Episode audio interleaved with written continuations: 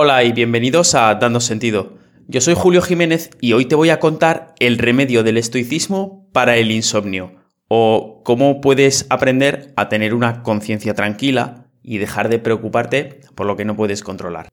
Os leeré después un breve poema de Wendell Berry titulado La paz de las cosas salvajes, que nos habla de la simpleza, del minimalismo que nos puede inspirar la vida natural y de cómo recuperar la tranquilidad en un mundo en caos. Todo eso y mucho más esta semana en Dando Sentido. Bienvenidos.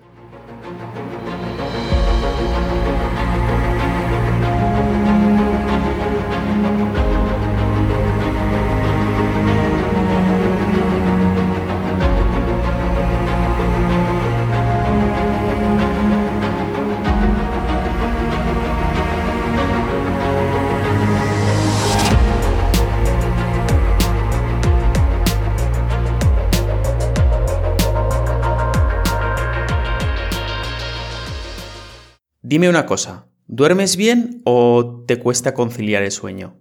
Cuando te levantas por la mañana, ¿tienes la sensación de haber descansado bien o en cambio estás hecho un zombie las primeras horas del día? ¿Has tenido que recurrir últimamente a la dormidina, a los relajantes musculares o a cualquier otra droga para poder dormir por las noches? Si estás pasando por una mala época de sueño, hoy estás de suerte. Te traigo el mejor tratamiento posible para el insomnio. Este remedio, que tiene más de 2.000 años, te va a ayudar a descansar como un bebé. No te va a costar nada, ya que es totalmente gratuito y no tiene efectos secundarios. Este es, por supuesto, la filosofía estoica. Voy a enseñarte por qué las personas que practicamos estoicismo dormimos siempre bien. Y lo voy a hacer en una doble vía. Muy sencillo. Te voy a dar solo dos objetivos ¿Qué conseguirás con las prácticas que te voy a contar. Y estos dos son 1. Vas a empezar a ser una buena persona. Y 2. Vas a aprender a olvidar lo que no está bajo tu control. ¿Eso es todo? Simple, ¿no? Te prometo que si sigues esta línea de trabajo que te voy a dar, vas a volver a dormir bien de nuevo. Confía en mí. Por supuesto, va a requerir un pequeño esfuerzo por tu parte. Todo lo que merece la pena en la vida lo requiere. Pero es algo que te acompañará de por vida, así que la inversión, como te digo, merece la pena. Vamos entonces a por ello. Empecemos entonces por la primera parte, ser una buena persona. Lo primero es comprender que el hecho de actuar bien puede influir en nuestro descanso muchísimo más de lo que creemos o intuimos. ¿Por qué? Porque los seres humanos tenemos algo que se llama conciencia. Y esta es una vocecita que nos dice que quizá no hemos actuado todo lo bien que debíamos durante el día, que no nos hemos esforzado lo suficiente, no hemos hecho lo que debíamos, hemos mentido o nos hemos comportado mal con alguien a quien queremos. Nos hemos dejado llevar por nuestras pasiones o por nuestras emociones y un larguísimo etcétera. Ahora, mucha gente que está escuchándome se podría enfadar a lo mejor un poco y decirme, pero Julio, yo no hago nada de todo eso que acabas de decir y sigo sin dormir bien. Y a esas personas les diría que pensaran cuando se tumban en la cama por la noche si realmente, de verdad, han dado lo máximo y han hecho lo mejor posible en el día anterior. Que dedicaran antes de dormir unos minutos a la reflexión. Y esto es porque no hace falta haber robado el bolso a una señora mayor para tener mala conciencia. Muchas veces la mala conciencia puede expresarse de maneras que no son tan evidentes, que a lo mejor no son conscientes. El problema puede estar compuesto por hechos diarios que de algún modo se han ido acumulando, han ido sumándose. A lo mejor también aquí podemos incluir no solo lo que hemos hecho durante el día o lo que hemos dicho, sino también lo que no hemos hecho o no hemos dicho. A lo mejor las emociones o los pensamientos que no hemos expresado y que en cierto modo han podido quedar atascados. La idea es la siguiente. Anota esto. Deberías irte a la cama con la sensación clarísima de que durante el día lo has hecho lo mejor que puedes, con lo que tienes, donde estás. Antes de nada, vamos a hablar por un minuto acerca de qué es ser una buena persona porque a lo mejor es algo que nunca te has planteado. Cuando algo es bueno, decimos que lo es porque realiza las acciones para las que está diseñado de manera correcta. Y así, un buen reloj da bien la hora, un buen café sabe bien y despierta, un buen perro protege bien a su amo, un buen gato hace buena compañía, y lo que sea que hagan los pandas. Ahora, ¿qué hace una buena persona? Una buena persona hace bien lo que las personas estamos diseñadas para hacer. Y esto es, según los estoicos, ser seres racionales y sociales. Es decir, comportarnos lejos de cómo se comportan los animales, es decir, utilizar la razón, y movernos en sociedad. Y en este sentido, encontramos en el estoicismo el concepto de virtud. Virtud es simplemente actuar bien, ser personas excelentes, ser nuestra mejor versión. Lo contrario de la virtud es el vicio. El estoicismo y muchas otras filosofías dividen las virtudes en cuatro principales, que son valor, moderación, justicia y sabiduría. Los estoicos nos dicen que lo más importante en la vida es la virtud. Ellos mantenían que esta es el único bien auténtico. Y es que es lo máximo o el máximo bien a lo que puede aspirar una persona y la única cosa que contribuye a la verdadera felicidad. Séneca, por ejemplo, lo llamaba el bien supremo. Por supuesto, hay otras cosas que los estoicos saben también que vamos a considerar como buenas, como puede ser la salud, la riqueza o la fama. Y el estoicismo no nos dice que debamos rechazar estas cosas cuando las tengamos, pero sí mantiene que todas estas cosas han de ser para nosotros lo que llaman indiferentes preferidos. Es decir, cosas que preferimos poseer, pero que han de ser, en última instancia, indiferentes. No debemos preocuparnos por ello. Lo único que ha de importarnos, por tanto, es la virtud. Esto es debido a que debemos siempre mantener el foco de nuestros esfuerzos sobre las cosas que podemos controlar.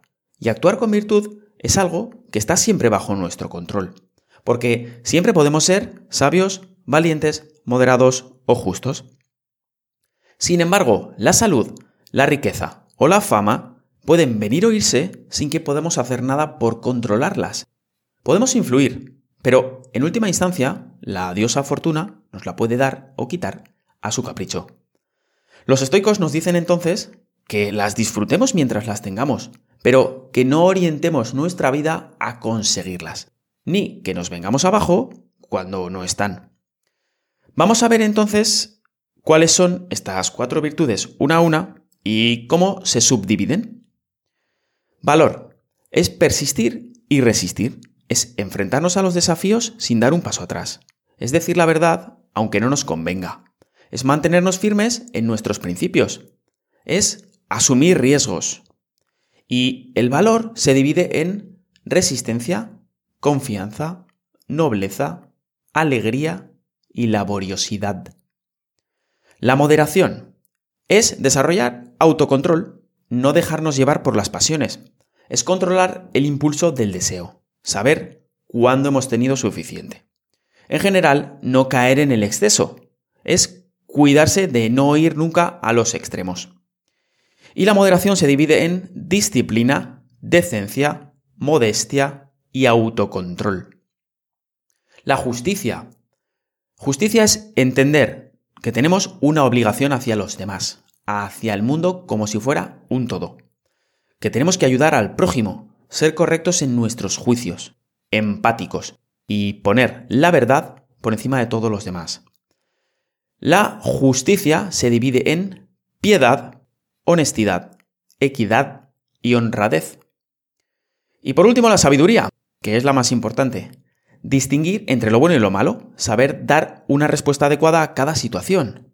Como te digo, la sabiduría es la más importante. ¿Y por qué es esto? Porque en cierto modo engloba a las tres anteriores. Porque solo siendo sabios podemos saber cuándo y cómo tenemos que ser valientes, moderados o justos. La sabiduría se divide en cálculo correcto, ingenio, discreción e iniciativa. Una manera de ver la importancia de estas cuatro virtudes principales, valor, moderación, justicia y sabiduría, es imaginar lo desagradable que puede llegar a ser una persona que caiga en sus cuatro contrarios o vicios. Porque desde luego, alguien cobarde, excesivo, injusto y estúpido, seguro que no es la clase de persona con la que querrías pasar ni un solo minuto. Si quieres un consejo, una manera de integrar esta lista que te acabo de dar es tenerla, tener esta lista de cuatro virtudes y de todas sus subdivisiones en una hoja. Así, antes de irte a dormir, podrías a lo mejor apuntar cuáles de esas virtudes has practicado durante el día. ¿Te has comportado de manera alegre, modesta u honesta? Si es así, lo anotas. Podrías incluso darte una nota del 1 al 10, indicando lo bien que lo has hecho en esos puntos específicos. Y antes de terminar con la virtud, una cosa más. Decirte que podemos pensar en las cuatro virtudes como un código de honor, un código que seguir ante la vida con el que dirigir nuestro comportamiento en todo momento.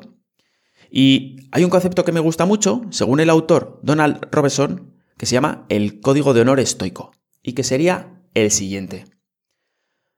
Ama la verdad y busca la sabiduría. Actúa con justicia y amabilidad hacia los demás Domina tus miedos y sé valiente. Controla tus deseos y vive con autodisciplina. Así de sencillo. Te aconsejo que te grabes ese párrafo que te acabo de leer en la mente. Escríbelo en algún sitio a la vista o intenta recordártelo a menudo, porque puede ser muy útil.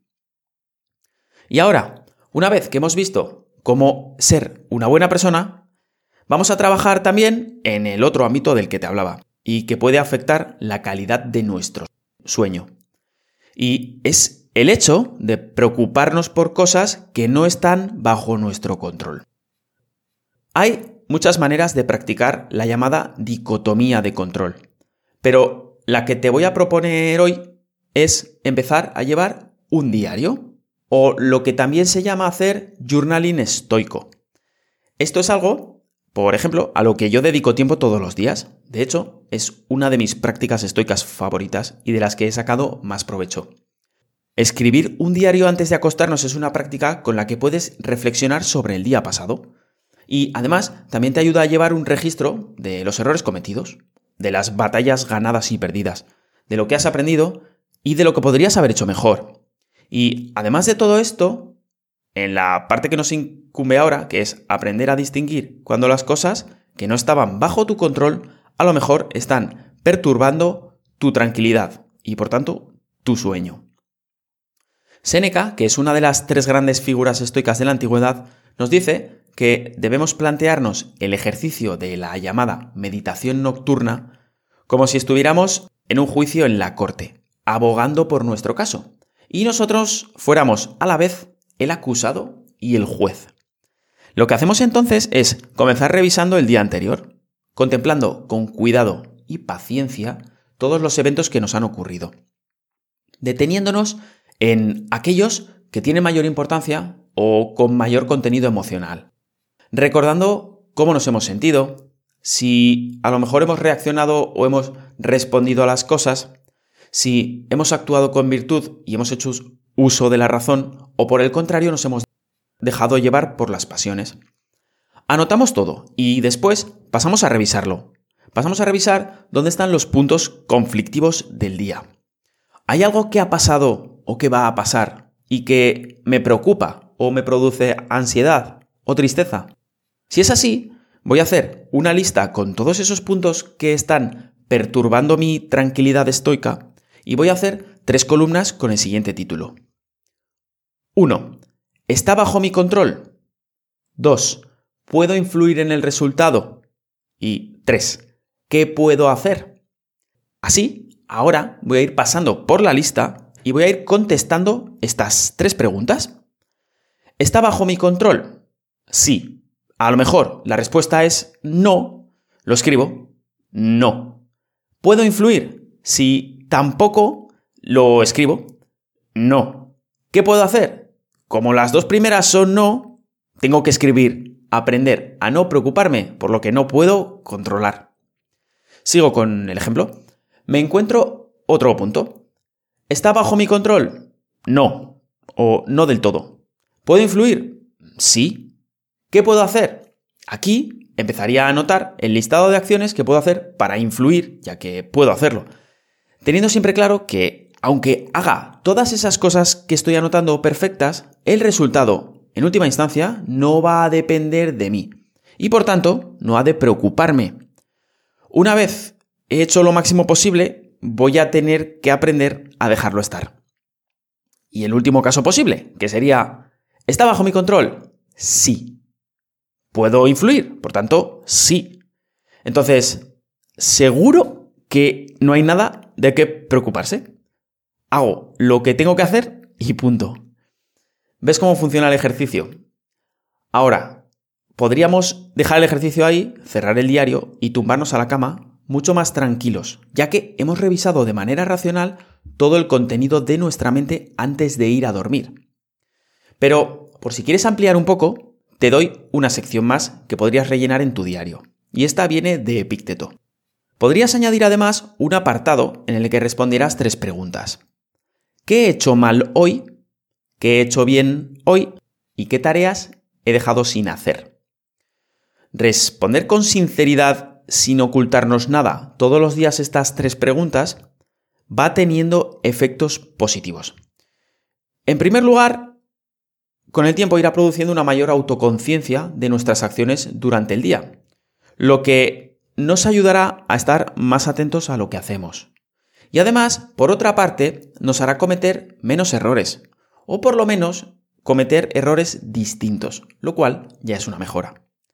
Y por último, aunque Podría parecer que esta revisión de los eventos del día puede llevar a fomentar una mayor preocupación. Esto no es así.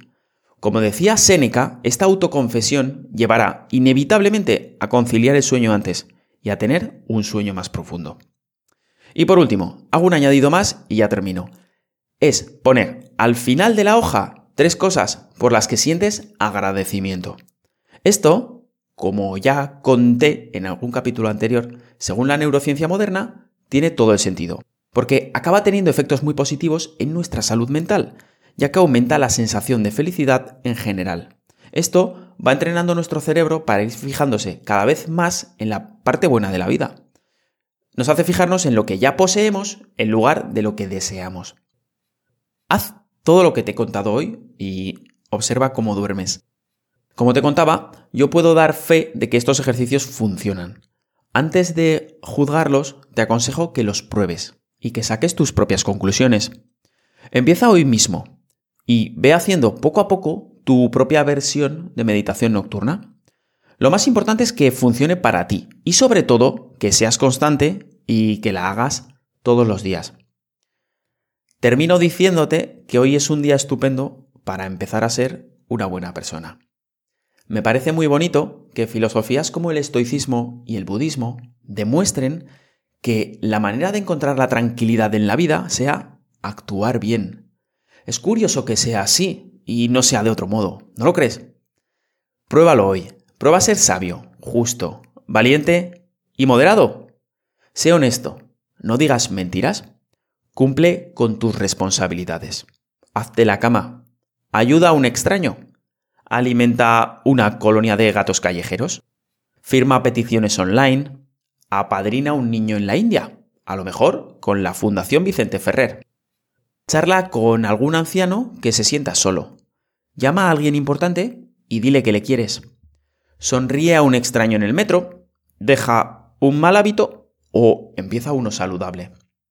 Saca una barra de pan a la mujer que está en la puerta del Mercadona.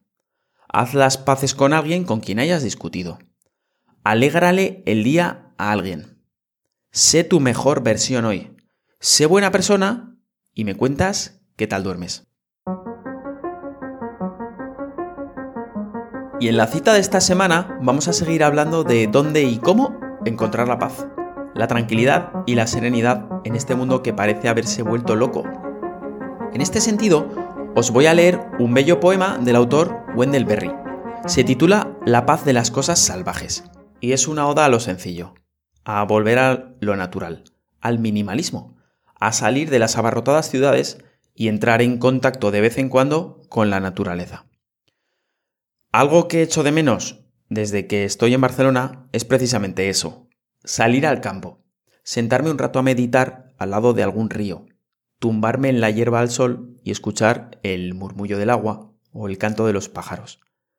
Con mi trabajo y con los estudios estoy encontrando muy difícil encontrar tiempo para escapar de vez en cuando al campo y huir de la locura de la ciudad.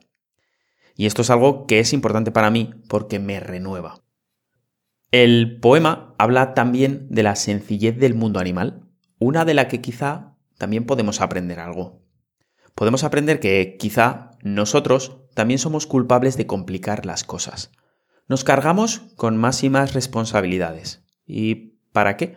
Siempre hemos necesitado muy poco. Muchas de nuestras ansiedades nos las creamos nosotros mismos a base de acumular, de retener. Sufrimos por conseguir algo que nunca hemos necesitado, por el miedo a perder algo que nunca hemos tenido. Escucha entonces el poema. Te invito a que lo hagas desde un punto de vista, en cierto modo, meditativo. No te preocupes tanto por el significado. Toma una postura mental relajada. Echa los hombros hacia atrás. Regálate dos minutos. Haz un par de respiraciones profundas. Cierra los ojos y deja que las palabras simplemente lleguen. Wendell Berry nos dice,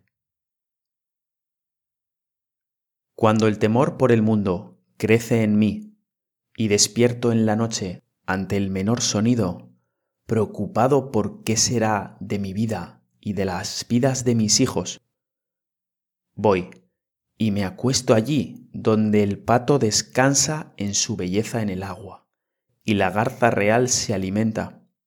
Entro en la paz de las cosas salvajes que no ponen a prueba sus vidas con la anticipación del dolor. Entro en la presencia del agua quieta y siento sobre mi cabeza a las estrellas ciegas al día, esperando con su luz. Por un momento descanso en la gracia del mundo y soy libre. Y con esto ya me despido, no sin antes decirte la frase semanal. Y esta es, todo lo real comienza con la ficción de lo que podría ser. Por tanto, la imaginación es la fuerza más potente del universo, además de una habilidad en la que puedes mejorar. Es la única habilidad en la vida que se beneficia de ignorar todo lo que los demás saben. Muchas gracias por verme, muchas gracias por escucharme.